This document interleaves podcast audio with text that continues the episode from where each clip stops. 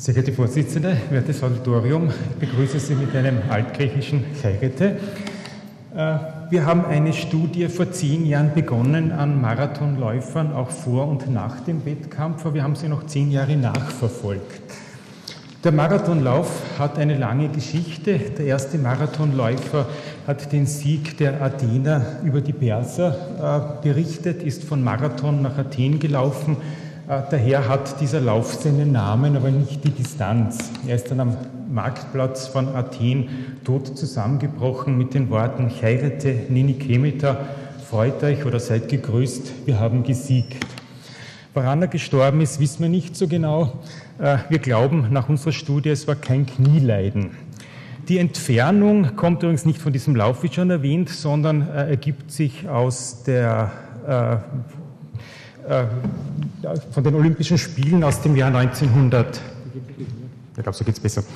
Äh, ergibt sich aus der Geografie von London, von den Olympischen Spielen von 1908 und das entspricht der Entfernung von der Terrasse vom Windsor Castle zur königlichen Loge im Wembley Stadion. Davor war nicht definiert, wie lange ein Marathonlauf genau ist. Die Strecke von Marathon nach Athen ist deutlich kürzer. Nun, Marathonlaufen ist zum Massensport geworden und so haben wir uns gedacht, wir schauen einmal nach, äh, wie wirkt sich das auf die Gelenke aus. Unsere Orthopäden waren eindeutig der Meinung, das Kniegelenk ist am meisten belastet, wir sollen das Kniegelenk anschauen.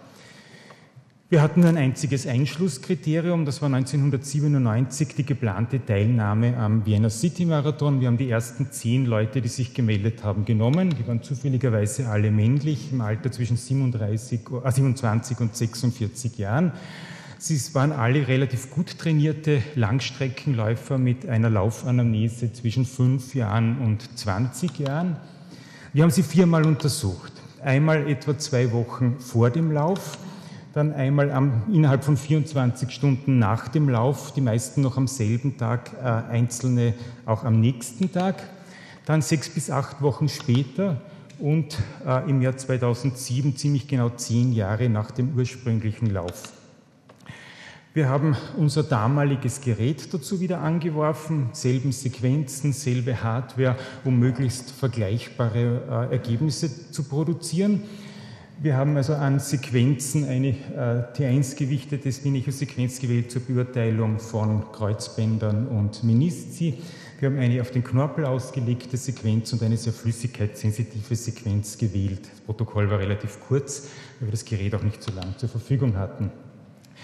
Äh, die meisten Untersuchungen wurden von zwei Radiologen äh, befundet und dann im Konsens äh, eine Diagnose erstellt.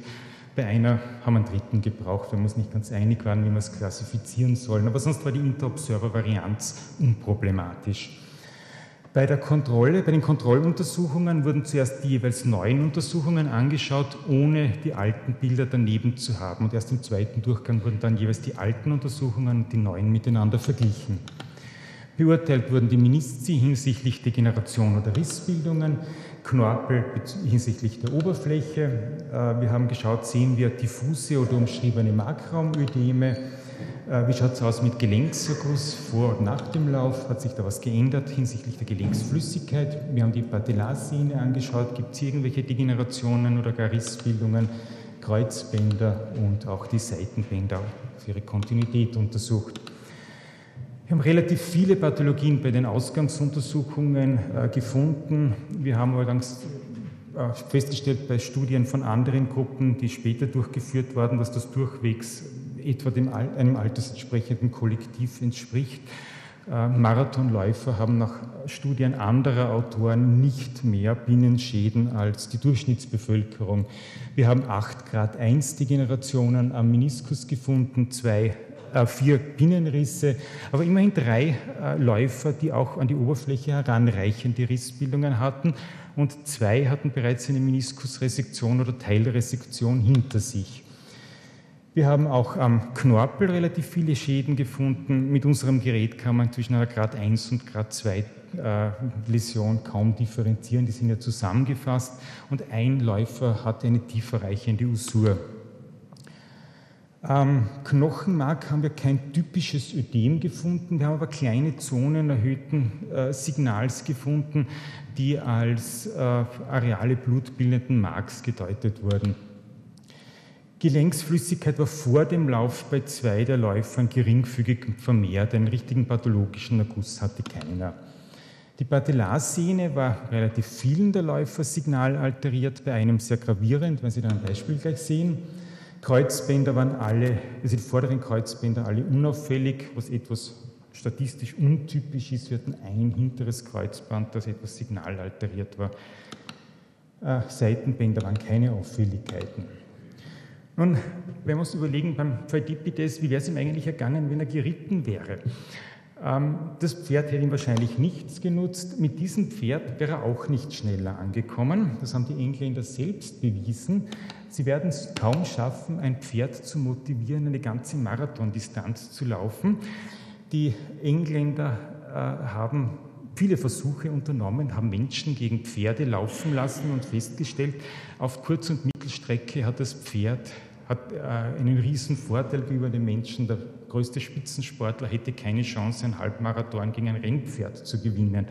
So bei 25 Meilen schaut es dann wieder anders aus. 20 Meilen ist eine faire Entfernung, Engländer herausgefunden. Und bei diesen Man vs. Horse Race gewinnen in manchen Jahren Pferde und in anderen Jahren äh, Menschen. Nun kommen wir wieder zurück zur Studie. Äh, wenn wir hier so ein Beispiel anschauen, hier sehen wir eine geringe Degeneration eines Meniskus Hinterhorns, das ist nicht ganz schwarz, wie es sein soll. Das war also am Ausgangs-MRT äh, vor dem Lauf. So hat dasselbe Knie unmittelbar nach dem Lauf ausgeschaut. Wir sehen ungefähr gar keine Änderung. So an der Workstation äh, im direkten Vergleich ist der Kontrast zwischen den physiologischen schwarzen Anteilen des Meniskus und den signalalterierten etwas stärker, aber viel Unterschied war hier nicht zu sehen. Was machen BIN-K2-Degenerationen? Leider sieht man es in der Projektion nicht sehr gut. Wir haben hier zentral eine kleine lineare Signalanhebung vor dem Lauf, wieder nach dem Lauf de facto keine Änderung. Auch hier ist die, der Kontrast eine Spur ausgeprägt, aber wirklich was, eine relevante Änderung haben wir nicht gesehen. Wie schaut es aus mit den Rissen? Hier ein Riss, der an die Oberfläche heranreicht. Das sehen wir jetzt hier sehr deutlich am Hinterrand des Innenmeniskus vor dem Lauf und unmittelbar nach dem Lauf. Auch diese Bilder schauen praktisch ident aus. Was macht die Gelenksflüssigkeit? Hier ein Läufer, einer der beiden, die etwas vermehrt Gelenksflüssigkeit hatten. Sie sehen also vor dem vorderen Kreuzband äh, diese signalreiche Zone. So sieht es nach dem Lauf aus. Gelenkserguss entwickelt hat er keinen. Beide, die vorher etwas mehr Flüssigkeit hatten, sind sogar eher etwas ausgetrocknet, wenn ich das so sagen darf. Hier sehen wir einen, der nicht mehr mitgelaufen ist. Äh, der hatte also sehr schwere Veränderungen hier an der Patellarsehne. Das war auch der einzige, der vor dem Lauf bereits Symptome hatte. Er hat gesagt, na, wenn er genug Schmerzmittel nimmt, hält er das schon durch. Ähm, haben wir abgeraten zu laufen. Er hat auch dann den Langstreckenlauf aufgegeben, war bei der 10-Jahres-Kontrolle wieder dabei. Was machen die Markraumödeme? Vor dem Lauf äh, sehen wir hier kleines Areal, etwas erhöhter Signalintensität. Nach dem Lauf ist das etwas deutlicher geworden. Und hier sehen wir eines der ganz wenigen Beispiele, wo sich bei der Kontrolle nach sechs Wochen was geändert hat. Dieser Läufer hat hier eine kleine äh, Geröllzyste neu entwickelt, wobei man sagen muss, der hatte auch die schwerwiegendsten Vorschäden von allen Läufern. Sonst haben wir das bei keinem anderen Läufer beobachtet. Sämtliche Knorpel waren gänzlich unverändert. An den Sehnen hat sich nichts geändert. Wir haben an den Kreuzbändern keinerlei Veränderungen vor und nach dem Lauf festgestellt und auch an den Seitenbändern nicht die geringsten Änderungen. Bei der zweiten Kontrolluntersuchung, eben nach sechs bis acht Wochen, haben wir eine Grad 1 Meniskusläsion, die vor und nach dem Lauf vorhanden war, nicht mehr gesehen. Sonst hat sich an den Meniszi nichts geändert. Es ist äh, kein Erguss neu aufgetreten, kein Markraumödem, kein neuer Knorpelschaden. Wie gesagt, diese eine kleine äh, subkontrale Zyste, die Sie gesehen haben bei einem Probanden, der also schon vorher eine Meniskusteilresektion hatte und in dem Bereich schon einen Knorpelschaden. Verhungert, glauben wir übrigens, ist der Phidippides auch nicht, So ein typisches modernes äh, Vollwertmenü reicht zwar nicht ganz für einen Marathonauflauf aus, aber generell wird der Energieverbrauch äh, überschätzt. Das reicht gut für einen Halbmarathon, was Sie da sehen. Nun, die Probanden sind alle fleißig weitergelaufen. Sieben von den zehn konnten wir nachuntersuchen. Einer ist nicht mehr gelaufen. Äh, ein neunter äh, äh, schon zur Kontrolluntersuchung nach den sechs Wochen nicht mehr gekommen. Der zehnte wollte leider nicht mehr teilnehmen, aber immerhin sieben haben wir äh, nachuntersuchen können. Die sind teilweise sehr viel gelaufen, wenn wir das einmal so anschauen. Der hat zum Beispiel hat 250 Läufe über 20 Kilometer absolviert und 21 Marathonläufe unter Wettbewerbsbedingungen und noch einige andere so nur so zum Training. Also der Spitzenläufer, was die Entfernung anbelangt, ist auf 40.000 Laufkilometer in den zehn Jahren gekommen. Das entspricht immerhin einmal um den Äquator rundherum. Äh, das sind übrigens auch alle, teilweise recht gute Läufer, wenn wir die Zeiten hier anschauen, 3 Stunden 10, 3 Stunden 13, äh, das hätte gereicht, um bei den ersten Olympischen Spielen der Neuzeit die Goldmedaille zu gewinnen. Äh, damals war die Distanz auch etwa 10 Prozent kürzer als jetzt und die äh, Siegerzeit war mit 2 Stunden 59, also langsamere Kilometerzeit als unsere Hobbyläufer heute. Wir haben auch geschaut, was die sonst so an Sportarten betreiben. Es ist äh, einer dabei, der Fußball spielt. Das, das 0, 1, 2, 3 bezieht sich auf die Häufigkeit. Also 0 ist gar nicht, 1 ist selten, 2 gelegentlich und 3 häufig. Äh, es sind keine besonders äh, kniegefährdenden Sportarten dabei. Und wie unterscheiden sie sich nun bei der 10-Jahres-Kontrolle vom Ausgang? Auch hier sehr wenig. Wir sehen einen, der sich verschlechtert hat. Wir sehen eine Grad 2 Läsion im Knorpel, die zu einer Usur geworden ist, die bis an die Knochengrenzlamelle heranreicht. Äh, eine Grad 2 Läsion ist viel großflächiger und tiefer geworden. Sonst sehen wir hier sehr wenig Änderungen. Bei den meisten hat sich gar nichts geändert, außer dass sie um zehn Jahre älter wurden in der Zwischenzeit. Ähm, wir sehen einen Probanden, bei dem eine äh, Meniskusläsion von Grad 2 im Konsens dann auf 1 zurückgestuft wurde.